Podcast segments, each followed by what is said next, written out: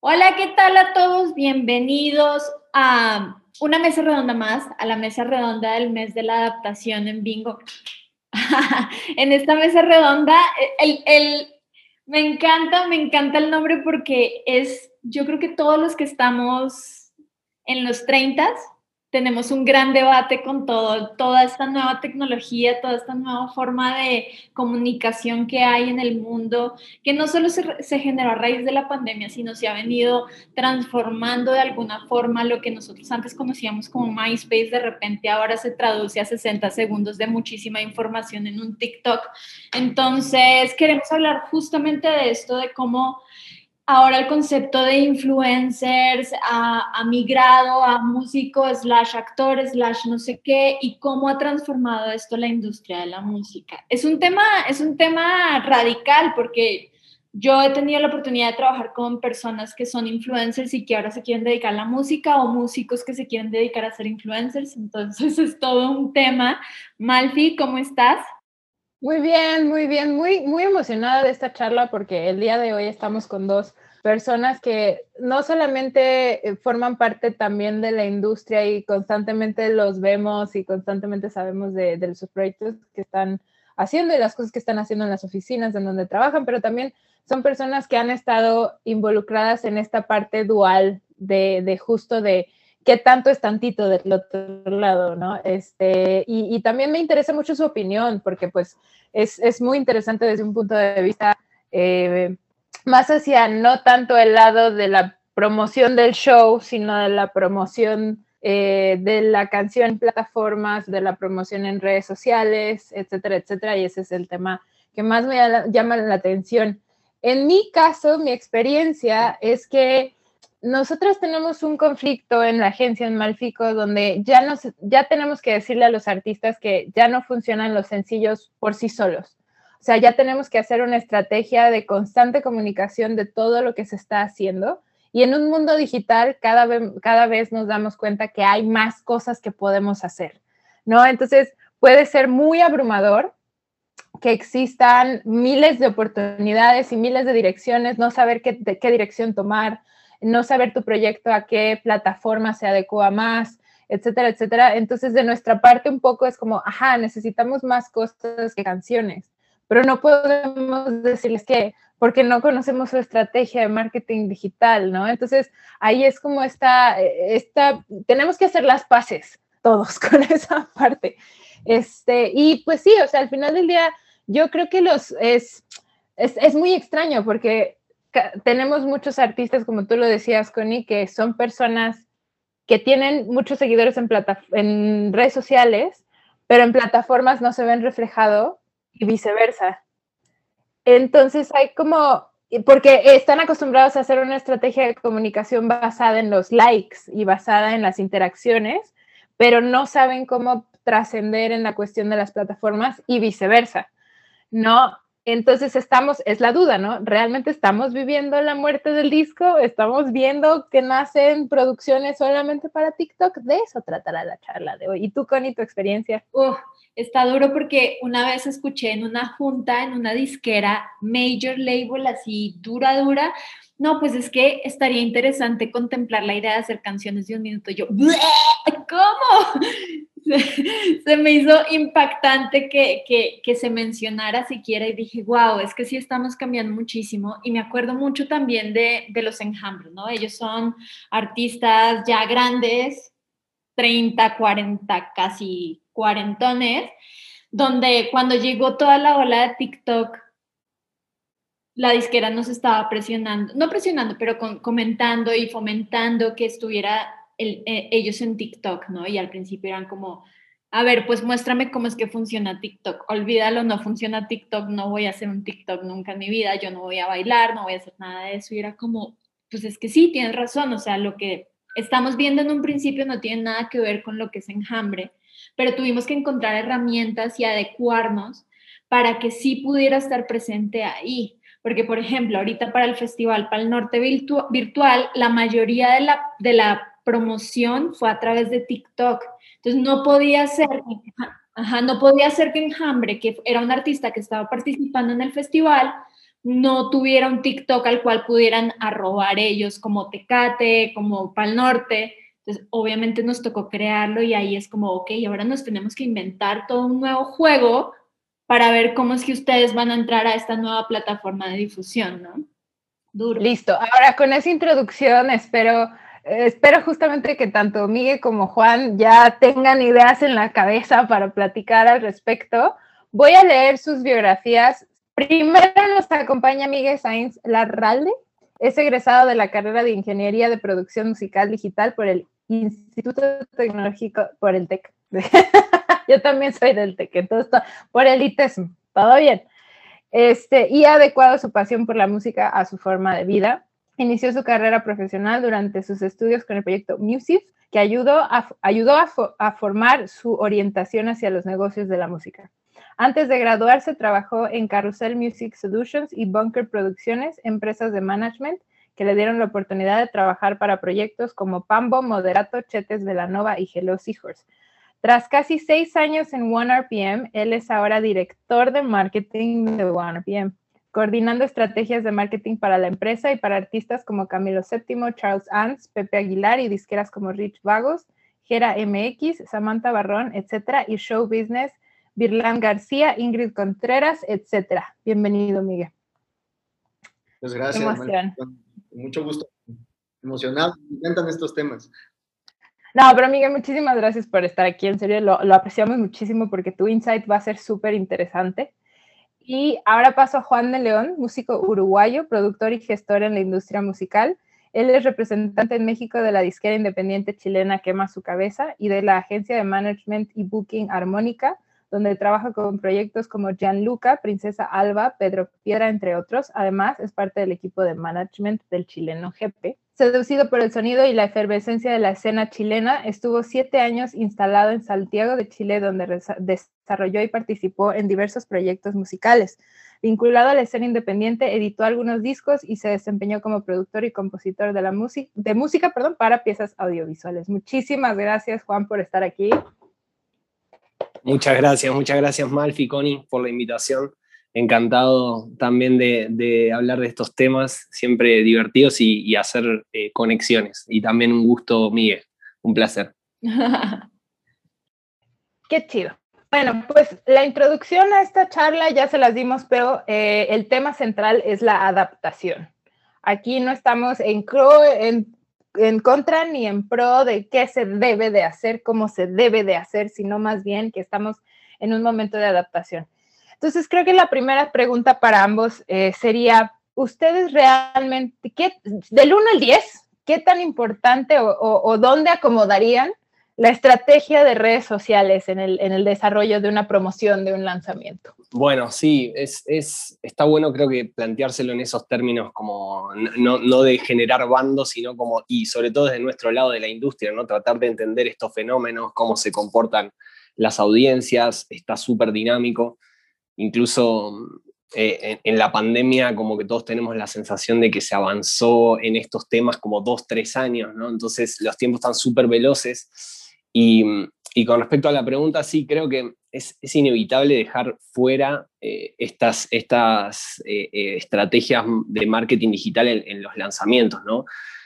Creo que hay muchas maneras de abordarlo y va, a depender siempre de cada artista, en, qué plataformas poner el foco, eh, en, qué, en qué redes sociales está el público al, que se quiere apuntar y de qué manera se quiere llegar a eso. ¿no? Em, creo que en general en, los últimos años em, em, estamos todos como en una especie de saturación eh, con esta cuestión de, que hay como ciertos patrones en, las, promos que se repiten infinitamente eh, y se volvió como un poco mm, tedioso, ¿no? Ver que en, un contexto como Internet, que eh, en apariencia es tan democrático y es tan creativo, terminamos todos de alguna manera en un punto generando el, tipo, el mismo tipo de estrategias de marketing, el mismo, los mismos planes de promo para redes, ¿no?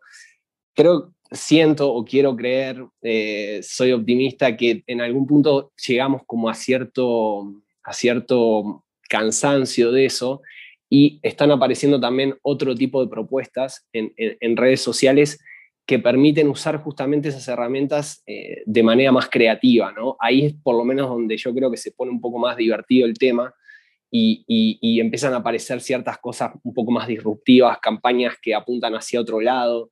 Em, creo que ahí un poco tanto de nuestro lado, de, equipos de trabajo relacionados a la industria musical, como también de parte de los artistas, creo que ahí el desafío está en, ver estas estrategias eh, en digital como oportunidades también para comunicar otras facetas de, los proyectos, incluso facetas artísticas que de repente en, una canción Spotify no se pueden comunicar. Entonces podemos empezar a jugar con un montón de, lenguajes em, audiovisuales, eh, estéticos, eh, comunicacionales, de discurso, etcétera, etcétera, eh, donde también podemos como aplicar ahí un criterio artístico, un, criterio creativo y, apuntar un poco más como a este tipo de campañas, quizás si se quiere un poco más disruptivas, que yo creo que ahora es como que hay, están hay algunos casos bien concretos que están teniendo como un buen desempeño con, propuestas que se salen un poco de, estas, de este como comportamiento de rebaño, ¿no? De, sale, eh, no sé, anuncio el sencillo, activo el pre-save, eh, hago el live el día que sale, o sea, como todo este tipo de, hábitos que ya son como van de cada día para nosotros. Eh, creo que en pequeñas cosas se, le va buscando un poco la vuelta y, ahí se pone divertido. Entonces, a la pregunta es qué importancia se le da a, la parte de redes. En, mi caso y con los proyectos con los que trabajo, eh, le doy muchísima importancia. Sería necio no dársela, digamos, eh, pero siempre tratando de, incentivar como esta parte un poco más, más lúdica, más creativa, más propositiva, ¿no? En todo lo que se comunica en redes. Entonces, creo que en la pandemia, de alguna manera, esta súper saturación eh, permitió también que, que, todos nos cansáramos un poco, ¿no? Una fatiga de decir, ok, basta, basta, ¿no? De hacer todo lo mismo y empezar a, proponer un poco más. Entonces creo que dentro de todo es un escenario un poco más alentador. Pues yo coincido mucho con Juan. A mí algo, algo que, me, que, me, que me agradó mucho de lo que, de lo que estabas comentando, Juan, era esta parte de cómo las plataformas evolucionan para brindar más herramientas ¿no? a, a, los creadores. ¿no? Y, y algo o sea, algo en lo que me quedaba pensando es justamente en todas estas soluciones de cajón, ¿no? O sea, el, pre, el save el Premiere, las Premieres en YouTube, etcétera, en, YouTube, etcétera, etcétera, ¿no? Y cómo las plataformas de repente empiezan a luchar para ofrecer más opciones a los creadores, ¿no? Para obviamente variar sus, sus, estrategias, ¿no? Ahí tienes los, el super chat y super stickers de, de, de, YouTube, ahora la monetización en Facebook, y justamente es lo que quería aportar, ¿no? O sea, cómo todas estas plataformas sociales ya no solamente se vuelven plataformas de comunicación, sino que también, eh, digo, y, qué bueno, se vuelven también otras opciones de monetización, ¿no? O sea, de, este lado algo que, que, cayó de bomba, ¿no? Fue justo la monetización de Facebook y TikTok, que fue como de, wow, aquí hay, aquí hay un mundo por explotar inmenso, ¿no? O sea, que, digo, yo como ahorita Malfi lo, dijo, ¿no? Bueno, yo llevo trabajando acá seis años y como que todo el foco, de repente siento que para nosotros y para, artistas allá afuera era así como de Spotify, YouTube, Spotify, YouTube y, este, obviamente algunas ventas este, ahí en iTunes y, y si era regional mexicano, bueno, pues Pandora, etcétera, con algunas variaciones. Pero ahora lo que veo es que las plataformas sociales también se vuelven una herramienta de monetización que, que abre otro, abre otro mundo, ¿no? O sea, abre, otra oportunidad y abre incluso como que expande el interés, ¿no? De este lado fue así como, hey, o sea, ya no, ya no estamos hablando de pre-saves en, Facebook y qué bonito se ve el, que estemos comunicándolo antes del lanzamiento, sino como aquí hay una fuente de plata, ¿no? Bien importante además, o sea, me, me, atrevería a decir que, no sé, a lo mejor se volvió el cuarto o quinto partner más, más, más importante para los artistas y disqueras, entonces, este, se, vuelve, se, vuelve, se vuelve bien grande, ¿no? Se vuelve interesante. Y otra cosa que, en la que justo quería aportar que no coincidía tanto, ¿no? Era la cuestión de lo abrumador, como dijo Malfi, ¿no? O sea, que de repente era como de, salen tantas herramientas y tanto, este, y lo que decía, ¿no? Y además cobran otro tipo de relevancia, porque no solamente es promoción, sino que también es monetización, ¿no? Ahí tenemos de repente la explosión de Twitch durante pandemia, y TikTok, y Facebook, y este, y Twitter, y bla, bla, bla, bla, y este, y de repente se vuelve tan grande todo este universo que yo personalmente me he preguntado qué tan necesario es estar en todos lados para todos los artistas, ¿no? Si yo como usuario realmente, yo como fan, no estoy en todos lados, ¿no? O sea, yo sé perfecto en dónde, de cómo consumo música, este, sé, sé cuáles son las redes sociales que, que, que utilizo, ¿no? Que son muy distintas a cómo consume música a lo mejor alguien que, que, gusta el regional mexicano, porque a lo mejor en Amazon quisieron aportar, apostarle a esa escena o qué sé yo, ¿no? O sea, la historia de Apple, por ejemplo, la historia de Apple Music con el hip hop se me hace como súper, súper interesante. Yo me pregunto si ya, si es tan necesario estar en todos lados, ¿no? O sea, creo que yo sigo a muchos artistas personalmente, es más, el, ejemplo más claro es Luis Miguel, ¿no? Que, no usa su Instagram y que estoy seguro que tiene un crecimiento así exponencial por todo lo que está pasando alrededor. Y digo, va a ser un hit, ¿no? O sea, y, y, su, y la disquera lo sabe y management lo sabe que se va a estar reproduciendo y qué tan importante es la comunicación dentro de, dentro de ese entorno, ¿no? Cómo hay tantas pantallas que de repente ya todas esas pantallas hablan por ti, ¿no? Entonces, para mí esa, esa, esa pregunta es, es, es importante, ¿no? Claro, definitivo. Yo una vez trabajé con un proyecto, bueno, sigo trabajando con un proyecto musical que eh, trajo a alguien que se encargaba como de manejo, manejo era, no, era, no era como redes sociales, no era, no era community manager, era como alguien que realmente era como un asesor en cuanto a incremento de ganancias. Eh, él pidió, eh, nuestro artista pidió específicamente que no fuera de la industria musical, sino que fuera emprendedor, que fuera asesor eh, financiero, etcétera, etcétera. Y en una de las juntas estábamos haciendo justamente los ingresos y él, el artista nos dijo, y aparte hay que integrar el income pasivo. Y nosotros, ¿qué es eso? Entonces, este chavo agregó las ganancias de las, bueno, le agregó las ganancias de los streams y todo eso como un incompasivo que tiene el artista, pero también teníamos un deal, bueno, él tenía un deal con Gibson y en el video de YouTube donde tocaba Gibson ponía un affiliate link que si tú te metías ese link y comprabas la guitarra desde ese link te llevabas un fee. Y luego tenía automatizada la creación de su merch. ¿No? Entonces, alguien pedía una playera y le llegaba de un manufacturero de China, él no tenía que hacer nada. Este, pero esto todo lo aprendió porque hay alguien que le asesoró de una manera no musical, que no estaba viciado y, que lo llevó a, como tomar ciertas decisiones de que cómo puedo hacer dinero sin mover un dedo, ¿no? Y es un income, digo, que invierte él en sus pautas en redes, ¿no? Claro, claro. pero al final la importancia también de no viciarse, porque lo que decían ambos es como el pre-save y luego haces esto y luego te conectas el día del estreno y luego haces un takeover en cultura colectiva y luego ta, ta, ta, ta, ta, ta, todo lo hacen.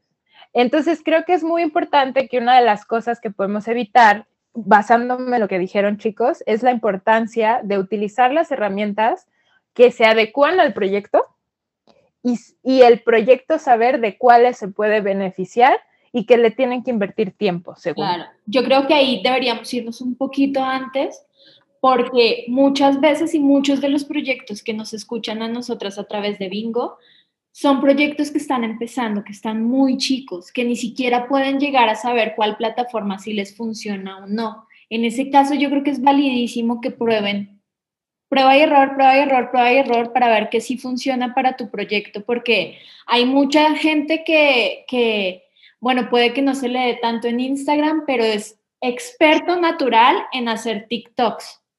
Entonces puede que su proyecto sea más bien para ese tipo de plataforma, pero no lo pueden llegar a saber a menos de que tengan un conocimiento profundísimo de su proyecto. Si no, baila, como dicen en mi país, baila. Una, pregunta que yo tengo es, ¿les ha tocado vivir esa, justo ese, ese cambio de, ahorita que estabas hablando, Miguel, dijiste creadores de contenido y se me hizo muy interesante decirlo porque obviamente antes no le decíamos jamás hacia un artista, ¿no? Decíamos el artista, el músico, la banda. Ahora es creador de contenido, lo cual hace una migración completa y es el meme de este de las manitos de, de influencers músicos. ¿Les ha tocado alguna experiencia donde se migre eso completamente y digan, es que claro, ya los músicos son influencers o los influencers son músicos? Uf, creo que, bueno, no, no, no sé, Juan, ¿tú quieres, quieres ir? Creo que de lado... Dale, dale, dale, tú, Miguel.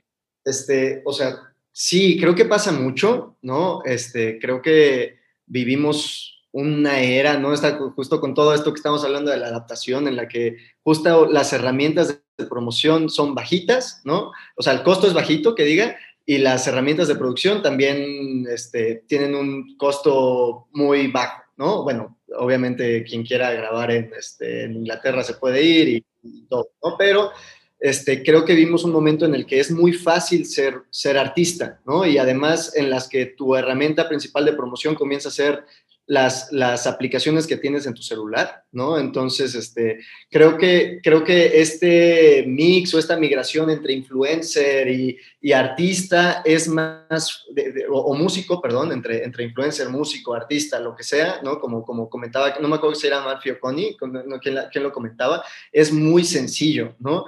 Creo que, creo, y, y además lo que, estamos, lo que estamos poniendo ahorita, ¿no? O sea, que hay muchas eh, maneras de monetizar justamente todo este contenido que haces, ¿no? Entonces, eh, creo, que, creo que vivimos en, una, en, un, en un mundo disparejo, parejo, no sé, algo súper raro en el que lo que se consume es, es justamente la distracción, ¿no? El, entretenimiento. Eso es, eh, no importa la manera en la, que, en, la que lo estamos consumiendo. A lo mejor es, es, es, es una suscripción a través de Spotify, a, través, a lo mejor es este, YouTube y nos ponen ciertos ads, ¿no? El caso es que siempre hay un modelo de negocio detrás de esa, de esa, manera, de esa manera en la que nos pueden entretener.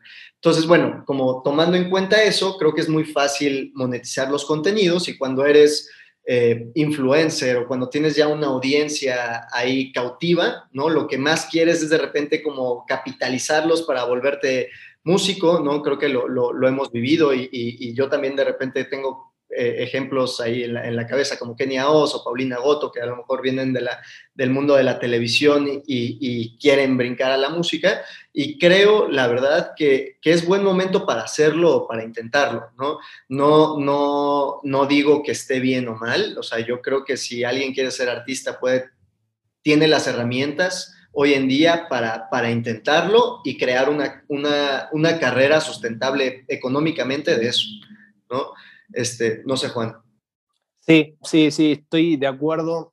Creo que también, eh, y, volviendo a, lo inevitable ¿no? de la pandemia, también ha pasado mucho como este crossover en, entre influencers, músicos, artistas, y creo que tiene que ver también de alguna manera con que el, el, digamos, la cancha donde se juega un poco la visibilidad de un artista eh, pasó a ser únicamente las redes sociales y el streaming. Entonces, también hay una intención de muchos artistas de, transformarse también en influencers por una cuestión de, de, percepción, de, mantener el, proyecto vigente, visible.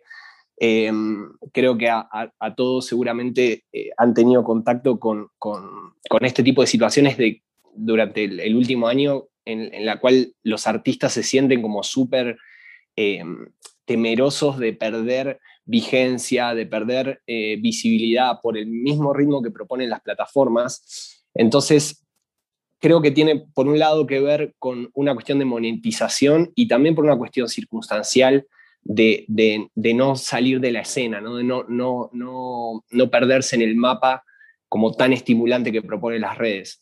Eh, y, y, creo también de alguna manera el, el, la industria se ha adaptado a eso y, y finalmente hoy en, en, la industria musical ser un artista eh, no es solo hacer música, no es, es tener, eh, generar ciertas audiencias que, que, que, responden a otros intereses, el que si baila mejor, si le gusta hacer podcast mejor, si le gusta cocinar mejor, o sea, si le gusta escribir, hacer un blog, o sea, etcétera, etcétera. Entonces, creo finalmente también que eso responde a un, a, a, a un ritmo súper vertiginoso y también una necesidad eh, de la industria del entretenimiento de generar eh, figuras públicas más que músicos, ¿no? O sea, nos interesa muchas veces la, la, celebridad mucho más que la música en sí. Entonces, creo que eso va, va, va mutando, pero mm, creo en general que, digamos, eh, no sé quién lo comentaba, pero el, el, hecho de aventurarse, probar,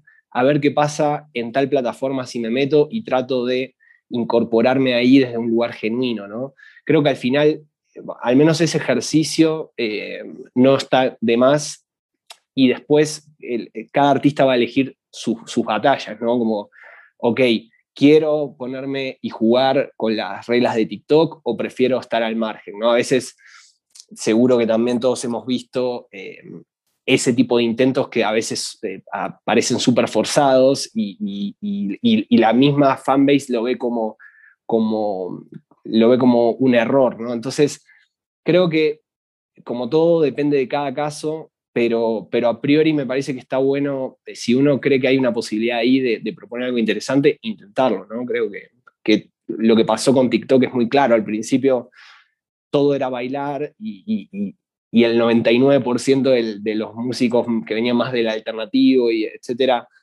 eh, se, se, opusieron rotundamente, se empezó a abrir, hubo uno que se metió, empezó a hacer otro tipo de cosas y así se fue abriendo y hoy día es una plataforma un poco más amplia. Entonces, los lugares también se van abriendo porque se, porque se genera una cuestión de, de, demanda muy fuerte y oportunidades, eh, como decía Miguel. Entonces, creo que por ahí también va un poco la cosa.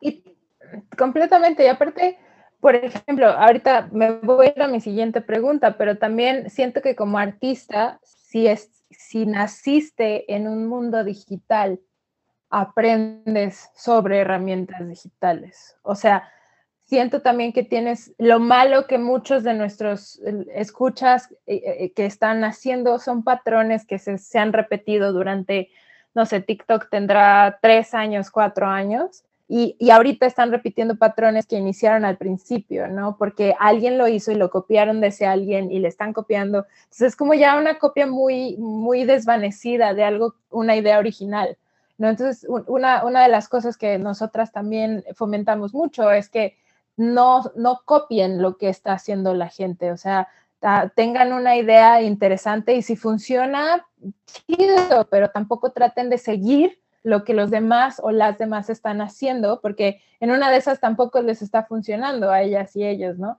Y, y, creo que ahorita justamente, Juan, eh, acabas de decir que la gente se da cuenta cuando no eres real, ¿no? Cuando lo estás haciendo por tener followers, cuando lo estás haciendo porque o sea, hay collage, hay cuentas que es un collage de copias de activaciones y sorteos y regalos y meet and greets y todo lo que ustedes quieran, y hay unas cuentas que lo hacen una vez y les funciona increíble y eso es lo que sucede. Entonces, yéndome a, un poco hacia esto, eh, desafortunadamente en las redes sociales no, no tenemos la libertad.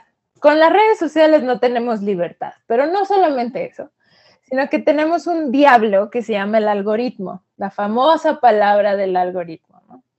¿Ustedes creen, ustedes obviamente tú, Juan, desde el punto de vista de un artista que pide estar en la presencia de plataformas, y tú, Miguel, que tienes que trabajar desde las plataformas para la presencia del artista, o sea, digamos que se cruzan, el algoritmo es el nuevo Big Brother. O sea, yo tengo que hacer mis canciones basándome en lo que el algoritmo vaya a percibir como que me parezco a, o es una palabra que todavía no entendemos, o de plano es algo que no nos debe de importar y debemos de hacer lo que nosotros querramos. Quien gusta empezar. Ok.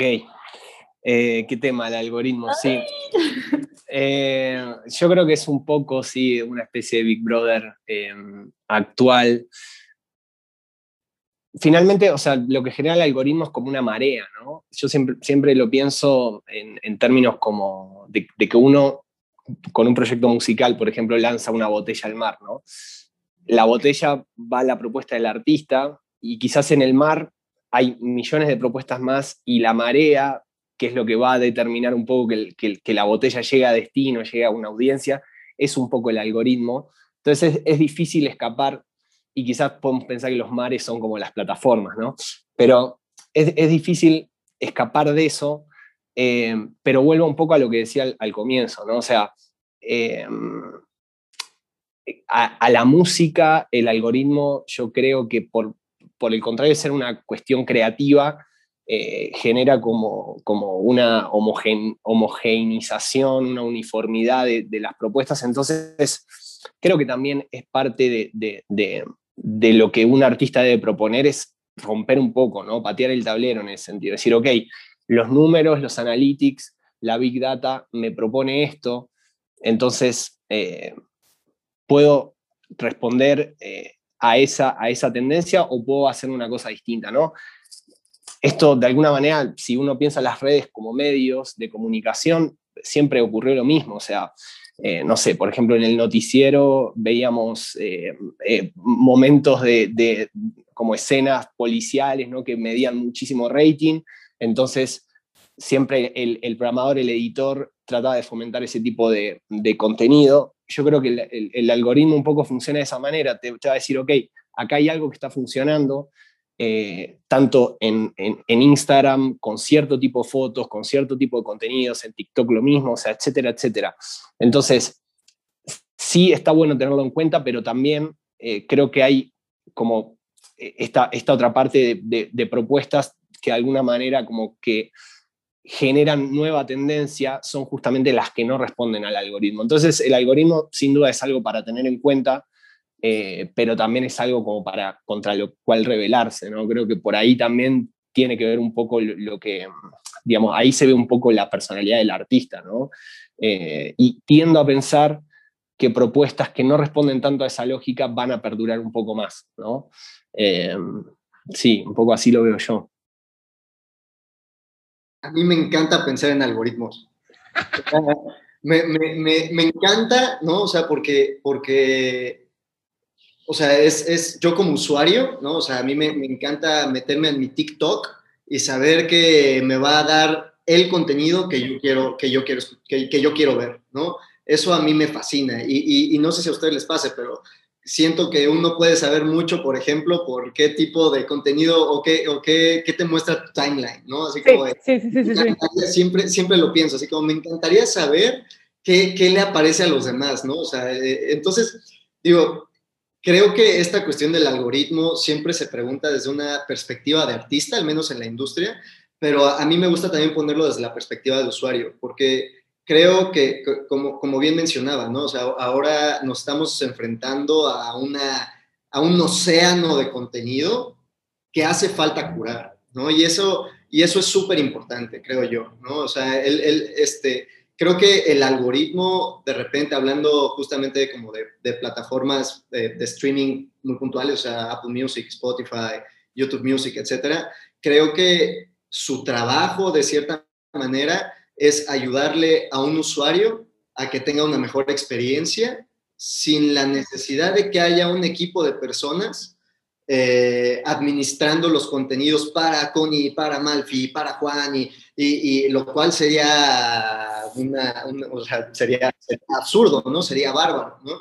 Este, no, no, me, no, me, acuerdo ahorita el dato de cuántas canciones se suben al, al, día en plataformas de streaming, pero era, era, era algo así espeluznante, ¿no? O sea, y, qué, cantidad de contenido ni siquiera se llega a escuchar, ¿no? O sea, de que de verdad hay demasiado contenido en las plataformas. Entonces, a mí, a mí, eso es lo que, lo que me gusta, ¿no? O sea, el, hecho de que, de que los, los, algoritmos se vuelven estos curadores mm, este, sin un sesgo humano, ¿no? Ahora, este, creo, que, creo que lo que dice Juan estaba interesante, ¿no? O sea, cómo de repente el, el intentar proponer y, y, romper, estas, este, romper este, este, este algoritmo, porque se puede, ¿no? O sea, al final la definición de algoritmo es reglas, ¿no? O sea, un algoritmo es una serie de reglas y ya hay una serie de reglas para preparar tu café, eso es un algoritmo. Entonces, creo que el intentar descifrarlo se vuelve, se es, demasiado complejo. Yo no, yo, yo no sé si, si pelearía contra un algoritmo, más bien buscaría qué oportunidades está creando, ¿no? Yo, yo ahorita pienso mucho, por ejemplo, en el contenido low-fi o como todas estas tendencias nuevas, ¿no? eh, que no tienen espacios editoriales en plataformas de streaming, ¿no? Incluso, incluso por ejemplo, las, las, las, bandas de rock, ¿no? Que de repente ya tienen audiencias súper bajitas en, plataformas de streaming comparadas con reggaetón o regional mexicano. Y, y, los algoritmos realmente, o estas playlists playlist algorítmicas, ¿no? Generan, generan las escuchas, ya, ya no son las editoriales, ¿no? Entonces, eso para mí es como un rayito de esperanza de repente para esa escucha que busca guitarrazos o que, o que gusta de lo-fi o que no, o que, o que busca justamente una solución a lo que tú estabas diciendo, ¿no, Juan? Que era como a esta, lo, para, para, esas personas que están buscando propuestas. Eh, y no necesariamente lo que, lo, que una, lo que un equipo, lo que una persona dicta, ¿no? Que era justamente el problema de la radio, ¿no? O el problema que era así como, bueno, yo dicto, entonces este, yo pongo el precio y quieres un hit, pues este, paga, ¿no? Y ahora ya es así como compites contra un robot y ese robot no hay como, este, no, no hay cómo controlarlo, o sí, ¿no? O sea, es, este, se, vuelve, se vuelve otro juego para mí, para mí interesante por eso, porque, porque precisamente lo que a mí me permite es escuchar lo que, lo que yo quiero. Entonces, resumiendo un poco lo que acaban de decir ambos y llevándolo justo a la, a la, a la parte de adaptación de este tema, es muy importante no obsesionarse con tratar de entender el algoritmo, sino que entender que existe y ver de qué forma nos puede ayudar. O sea, eh, estudiando sobre Search Engine, qué tags voy a poner en mi video, eh, si voy a hacer un playlist, cómo le voy a poner al playlist con mi video, si voy a integrar a alguien más, si voy a hacer dinámicas de playlists en Spotify, cómo lo voy a hacer. O sea, creo que es muy importante que, que, no nos obsesionemos y lo mismo podría ser con una red social, ¿no? No obsesionarte con ser así el mejor streamer de Twitch, ¿no? Eh, no tratar de que te, de, de, abrir tu Instagram y que te verifiquen a la semana, ¿no? Que, o sea, no, no, no, unirte a una agregadora y pedir que te pongan en el playlist de las más virales, ¿no? y luego pelearles porque La bajada. y luego pelearles porque no te pusieron. O sea, yo la verdad los entiendo. Pero por lo menos ah, una junta, tuvimos hace poco una junta con Deezer por un tema de Deezer TV y estaban haciendo ahí una temática bien interesante y justamente nos platicaban que era que tenían las juntas con los artistas y, les decía a uno de los chicos, em, yo te voy a poner en la playlist que me digas, pero dime una playlist de Deezer. No supieron decirles.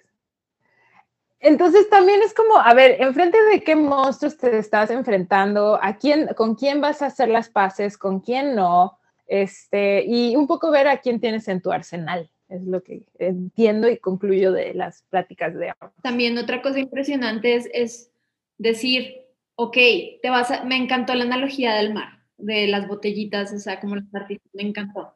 ¿Por qué? Porque tampoco te tiras al mar sin saber nadar, ¿sabes? Tienes que saber que el agua moja, literal, o sea, que tienes que aprender a respirar diferente, que tienes que saber flotar. Asimismo, tienes que saber qué hay. Porque la gente ni siquiera sabe qué hay. En Colombia luego Deezer es poderosísimo, y músicos colombianos ni siquiera lo saben y solo están enfocados en, en, Spotify. Es como, bueno, tienes toda una plataforma, tienes toda una, una plataforma nueva, no, mucho, puede que no tan grande, pero muy grande que te puedas llegar a mucha gente y ni siquiera la estás volteando a ver, porque no conoces al respecto, es como, tienes que también conocer cuáles son las herramientas que están al lado, porque si no... Completamente. Sí, incluso es, loco cómo pasó, eh, digamos, toda esa parte de, aprender, digamos, a nadar y saber en lo que uno se va a meter, ¿no?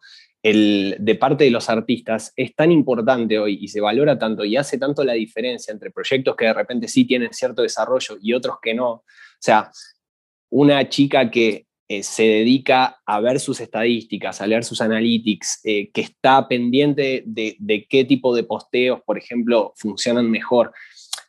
Digo, más allá de que esté bien o mal eso, simplemente es, la persona que hace eso y que está como en, un estudio de eso, eh, por un dato objetivo, digamos, yo creo, tiene más posibilidades de desarrollar su trabajo que el que no lo hace y está como viviendo en, Marte, ¿no? Por decirlo de alguna manera. Lo que creo lo interesante es en tratar de entender los fenómenos que ocurren tanto en streaming. Los algoritmos en plataformas de streaming son muy diferentes a los de redes sociales. Em, creo que en las redes sociales se estimula un poco más como esta idea de, la diferenciación, ¿no? O sea, aquellas, eh, las redes todo el tiempo necesitan generar como un influencer nuevo y estimular ese trabajo que propone algo distinto, ¿no? Entonces, eh, que al final, y ahí volvemos a la cuestión de lo genuino, ¿no? Al final, o sea, no hay nada más fácil que ser uno mismo y mostrar eso y mostrarlo de manera creativa, probablemente va a ser mucho más sostenible en el tiempo. Eh, y además, digamos, tampoco es nada nuevo, ¿no? O sea, como encontrar estos atributos que me hacen único y comunicarlos es como el ABC del marketing de toda la vida. Entonces, finalmente, funciona un poco con la misma lógica. Entonces, creo que está interesante como entender cómo está funcionando esta marea, que hay cosas que sí funcionan mejor que otras, pero también poner lo mío y, y digamos, esa, esa cuestión peculiar, singular, la singularidad funciona mucho en redes, ¿no? Como esta persona tiene una manera de hablar, un tipo de discurso, hace X tipo de contenido, en general son cosas muy específicas que tienen eh, que ver con el éxito o no que pueda tener. Entonces, como no hacerle, no tenerle miedo también a, amplificar un poco esas, eh, esas singularidades de, cada uno, ¿no? Creo que en el streaming la cosa es distinta, como bien decía Miguel, eh, el algoritmo es, es, un poco es un poco más preciso, em, de alguna manera, ¿no? Es un servicio también, es como otra cosa. Em, pero bueno, creo que hay que estar ahí como balanceando todo el tiempo. Y, no fingirlo. Algo, algo que comentaba, creo que Connie, era esta cuestión de, los forzados, de, lo forzado, ¿no? Iba a decir los forzados, pero bueno, mejor lo forzado. Porque, porque justo también recordar que el algoritmo castiga, ¿no? Y eso, eso, es, eso, es, eso es una parte para mí bien cabrona. O sea, como si, si estás pretendiendo, ¿no? O sea, o, cuando no es natural, como, como dices, Juan, ¿no? O esta, esta cuestión que está tan de moda, no sé si a ustedes les haya pasado, Malficoni, ¿no? De, de comprar playlists o bots en, en Spotify para aumentar números, ¿no? Eh, y, eso castiga, ¿no? Castiga al, artista final sin darse cuenta. Y, yo muchas veces lo veo, no sé si a ti también te haya pasado, Juan, ¿no? Pero, pero después levantar a un artista, ¿no? Sin algoritmo es imposible. O sea, ya cuando él solito se castigó porque compró una playlist en no sé, en, Turquía y obviamente la gente no lo, no lo escucha y este, o nada más le da el play hasta los 30 segundos, el famoso skip rate, ¿no? O sea, que lo empeoró, etcétera. Uf, o sea, qué, qué, qué, difícil es también este, eso, ¿no? Entonces también quería rescatar eso por la parte que decías, Malfi, ¿no? De qué tan importante es, es conocer o estudiar algoritmos. Yo creo que a lo mejor no es, no es no es tan necesario el aprendértelos de memoria, de hecho es imposible, ¿no? O sea, no sabemos cómo funciona el algoritmo de YouTube, ni el de Spotify, ni el de TikTok, ni nada, tenemos ideas, no tenemos nociones, pero creo que está interesante el, salir y, y, leer, ¿no? Investigar, o sea, bueno, ¿y cómo funciona? ¿Qué, es lo de, ¿Cuál es la diferencia entre TikTok e Instagram? ¿Cuál es la diferencia entre Spotify y YouTube en cuestión de monetización, en cuestión de reproducción? ¿Cuánto vale un view? Todo eso creo que es súper valioso justamente para evitar, evitar malas prácticas que te puedan castigar. Es valioso también, creo, rescatar las prácticas que están fuera de las redes sociales y que están fuera de las plataformas digitales, que son el clásico buscar espacios en radio, buscar espacios. Hay muchos artistas hoy en día que tienen muchísimas plays en sus, en sus plataformas digitales, más no venden boletos. Entonces tienen que aprender dentro de su conocimiento y dentro de saber nadar esa marea, tienen que saber también vender boletos, ¿no? Y también me, tocado, me he topado muchísimo con artistas que tienen números enormes y al momento de, ok, vamos a sentarnos a hacer una gira, es una gira que no va a tener éxito porque no tienen ese poder de engagement y la gente no está dispuesta a comprar su producto, por así decirlo. Y creo que eso es algo que va a empezar a pasar mucho con toda esta gente que está surgiendo. Eh, lo decía Wax en un, en un live que tuvimos la semana pasada, va a empezar a pasar que van a caer como mosquitas muchos artistas que se han desarrollado ahora solo pensando en lo virtual, lo digital, lo, eh, el algoritmo, por así decirlo, sin bajarlo a la, a la tierra, que sigue existiendo, ¿no? Ya no es todo allá. Yo, sinceramente, no lo sé. ¿no? Y eso, eh, y, la verdad es que esta, por ejemplo, este, este fenómeno de los ghost producers, ¿no? Eh, que, hacen, que hacen música para playlists, digo, pues, y si no existen, ¿no? Y si es un ente que genera, sí, que, es un, que genera 1.500 dólares mensuales y nunca necesita eh, tener redes sociales ni hacer shows en vivo y tiene una vida, pero, o sea, bien, ¿no? Este, también yo me lo pregunto, Econi, o sea, tampoco sé si, si de verdad vamos a necesitar, o sea, yo creo que se ha diversificado tanto la manera en la que un artista genera ingreso, ¿no? Que tal vez no, que tal vez existan artistas que viven de Twitch y que viven perfecto de Twitch, ¿no? Y artistas que monetizan contenido por estar en una playlist de Spotify y crear música para la playlist de Spotify y ya, y nunca hacen un show en vivo, ¿no? Entonces, no lo sé. O sea, obviamente a, los cuatro aquí nos encantan los shows en vivo y, queremos ver a las bandas y sentirlas y vibrarlas, pero, pero no sé ya qué tan necesario sea para un artista considerarlo como parte de su revenue stream, ¿no? Ya no sé si es forzoso. Es, que ahora ese fue un gran segue a regresar a nuestro tema principal, ¿no? Porque antes teníamos la idea de que el músico era el rockstar que iba al escenario y iba a la disquera y grababa en el mega estudio y tal, ¿no? Y, justamente cuando se cambió esto de que la gente dejó de escuchar en el radio para ver en MTV, era así como Video Kill the Radio Star, ¿no? Que era el tema de primer, la primera controversia. Y ahora lo que estamos platicando, que podemos concluir un poco, es que la profesionalización de nuestras plataformas digitales beneficia al objetivo que querramos. Si ese es ser un artista que solamente hace canciones para el canal de YouTube, que está en fijo poniendo canción low-fi todo el tiempo, chido, pero ya encontró su nicho, ¿no? Ya encontró, digamos, como que en dónde verse beneficiado por ese tipo de cosas. Pero, pero del otro lado del espectro tenemos al influencer que tiene una plataforma de seguidores, se juntó con un productor e hizo una canción y no tiene idea de cómo mover la canción porque no es músico, entonces, pero le está yendo brutal en sus redes sociales, entonces está vendiendo en mil cantidad, cantidades maravillosas de merch, ¿no? Entonces creo que acabamos de llegar a una conclusión muy interesante antes de pasar ya a nuestro final final, que es como donde les damos un espacio para concluir, pero es esta parte justo de Utiliza las plataformas digitales a tu beneficio, aprendiendo de ellas, sabiendo cuáles te convienen, pero al mismo tiempo sabiendo qué es lo que tú como músico, como artista, quieres, ¿no? En dónde va a estar tu, nicho de trabajo. Bueno, entonces, pasar eh, esta mesa y también concluir, siéntanse en confianza también de concluir este, este tema, eh, vamos a dar unas recomendaciones para si quieren clavarse un poquito más sobre el tema o quieren considerar algo para saber más sobre el tema. La mía es un chico en YouTube que acabo de descubrir que se llama Eduardo Rosas, que es un asesor financiero. Él me ha, he aprendido muchísimo con él, pero tiene un video que se llama Compré un NFT.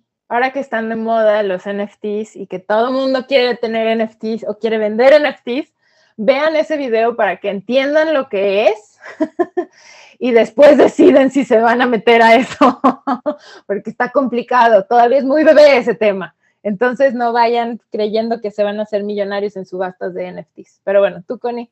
Creo que una recomendación, la recomendación que quiero hacer, fíjate que vamos a empezar a tener, exclusivamente les voy diciendo que vamos a tener un, club de lectura en Bingo y nuestro primer libro va a ser Roba como un artista. Y yo siento que ese libro funciona mucho acá porque puedes, te invita a analizar todo lo que hay afuera y cómo hacer lo propio. Que eso es lo que está pasando ahorita con todo, con todas las diferentes plataformas que hay. Está TikTok, te gusta TikTok, chido, vete a TikTok, intenta TikTok. Si no te funcionó TikTok, trata Twitch. Si no te funciona Twitch, hay miles más. Y nunca podemos saber bien a dónde adaptarnos. Lo más importante, creo que para mi cierre de, de esta charla es que sean auténticos y que conozcan su proyecto y que conozcan lo que hay afuera para decir a dónde paran su proyecto, ¿no? Entonces, esas serían mis recomendaciones. ¿Quién quiere seguir?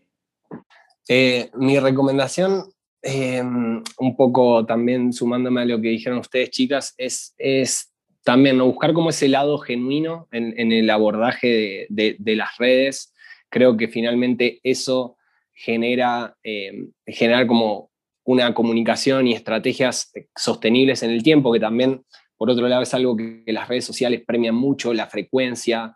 No sirve de nada eh, salir a bombardear con un sencillo y después desaparecerse seis meses.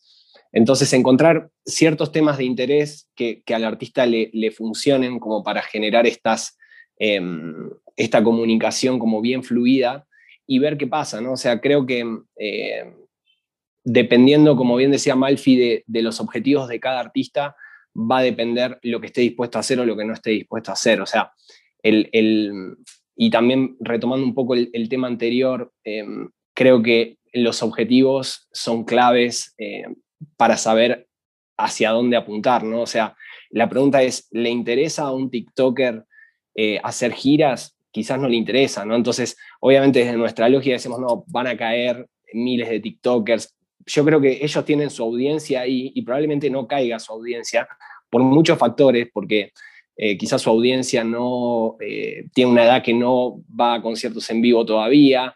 Entonces, desde nuestra lógica, lo que nosotros conocemos como el, espacio como más sagrado de la música en vivo, que es el que de la música, que es el show, eh, quizás esa gente no funciona, pero sí funciona en otras plataformas, con otras audiencias, en otras edades, está pasando otra cosa, ¿no? Entonces, creo que es la mejor actitud siempre con estos temas es como despertar el lado curioso, ¿no? Decir, en vez de ponerse a juzgar de repente, decir, a ver, ¿por qué alguien le está prestando atención a esta persona? ¿Qué tiene interesante? Porque también, eh, digo, todos hemos estado hablando de estos temas últimamente, sobre todo en el último año, y, y sí, yo encuentro que eh, a nosotros toda esta cuestión nos tomó muy por sorpresa, en, muchos sentidos no, hemos sabido cómo responder, ni con los streaming, ni los conciertos online, etcétera, etcétera. Entonces de repente hay algo que está funcionando muy bien, que son todos estos fenómenos. Entonces una actitud fácil es como jugarlos, eh, pero también, y, ahí sí, sí, hay como una actitud un poco de infravalorar, ¿no? Como a estos TikTokers, como diciendo, lo hace cualquiera. Y en realidad algo interesante que están proponiendo eh, ciertas redes, más allá de si a mí me gustan o no me gustan, que no es el tema, digo, sí están estimulando como contenidos que llevan mucho trabajo, que llevan, em, digamos, no es fácil conectar con una audiencia grande, algo tiene esa persona, ¿no? Entonces, em, al final es un fenómeno de comunicación que, que uno puede conectar o no, pero que sí está bueno como tratar de entenderlo, al menos desde nuestro lugar, ¿no? que estamos como en esto. Eh, entonces mi, mi, consejo es como sean abiertos, traten de, acercarse a estos temas como sin tanto prejuicio y eso, detecten sus eh, mundos de interés, sus áreas de interés y traten de, que su approach a las redes sea desde ahí y, y ver qué pasa. ¿no? Finalmente, en la práctica, eh, me ha pasado con artistas de que no, TikTok es horrible, no me voy a meter, no me voy a meter, y de repente se meten y dicen, ah, ok, no está tan mal, puedo hacer esto otro, que al final me queda cómodo. Entonces empiezan a pasar esas cosas, al final es como dar el primer paso y, ver qué onda, y, entender si es para uno o no es para uno, y cualquiera de los, de, de los planes son válidos. Muy bien, muy bien, muchísimas gracias. ¿Y Miguel? Qué valioso, qué valioso esa parte de, no menospreciar, porque si esa historia del, de TikTok con artistas, uff, o sea, a que, diario. a diario, ¿no? Digo, qué interesante. Creo, creo que el, consejo, ¿no? Sería como para, un artista que va empezando es, es investigar un montón. O sea, creo que afortunadamente hoy en día hay muchos más espacios de los que, de los que había, al menos cuando yo empezaba en esta, en, esta industria, ¿no? Hay un montón de videos, podcast, bingo es un espacio increíble para ese tipo de cosas, ¿no? Este, eh, libros, ¿no? Eh, blogs, este, Musical, ahí es uno. O sea, creo que, creo que hay un montón de recursos hoy en día para artistas independientes y esa es una ventaja enorme, ¿no? O sea, este, creo que, creo que el, investigar, el, el, escuchar perspectivas, ¿no? Clubhouse y todo su mundo de foros, este, creo, que, creo que ya hay muchas maneras de uno estarse informando para, que, para crearse un criterio. Evidentemente, como como en todo, discernir, ¿no? Saber tener una opinión propia, saber que tal vez lo que estoy escuchando no es, no es, la, no es la verdad absoluta, ¿no? Este, y, puntualmente, ahorita que estabas mencionando con esto de lo del club de lectura, hay un libro que para mí fue como, o sea, así cambió, cambió todo, que es un libro que se llama The Inevitable de Kevin, de Kevin Kelly, que es el fundador de Wired. Y ese libro trata como de tendencias tecnológicas, ¿no? Se me hace un libro súper actual eh, que habla justo de portabilidad y screening y como cosas que creo que no forzosamente se aplican a la música, pero mientras yo lo leía decía, claro, o sea, esto explica perfecto Fortnite y Travis Scott, ¿no? O esto explica perfecto los, eh, MTV y sus pantallas verdes y esto, o sea, de verdad creo que para mí fue un, fue un, este, fue, o sea, como que me abrió eh, la perspectiva entonces, pues eso, o sea, mi consejo sería investigar, ¿no? Este, buscar este tipo de espacios para, para ir forjando más conocimiento y una opinión propia. Pues muy bien, muy bien. La verdad, es una excel fue una excelente charla. Eh, yo, qué chido que platicamos lo que platicamos y, y, pues nada, agradecerles muchísimo su tiempo, este, sus enseñanzas aquí y fuera de Zoom este, y pues nada, creo que es momento de, despedirnos, mi querida Connie. Efectivamente, efectivamente, muchísimas gracias. Es súper interesante tener puntos de vista diferentes y ver cómo de cualquier forma todo se vuelve a encontrar en algún lado y, y, que todos seguimos luchando y todos estamos aprendiendo y estamos adaptándonos a todo lo que venga. Entonces se me hace muy bonito terminar esta charla de esta forma. Gracias a todos y nos vemos a la próxima. Gracias, chicas. Gracias, Juan. Muchas gracias, chicas. Gracias, mí. Un abrazo grande. Un abrazo.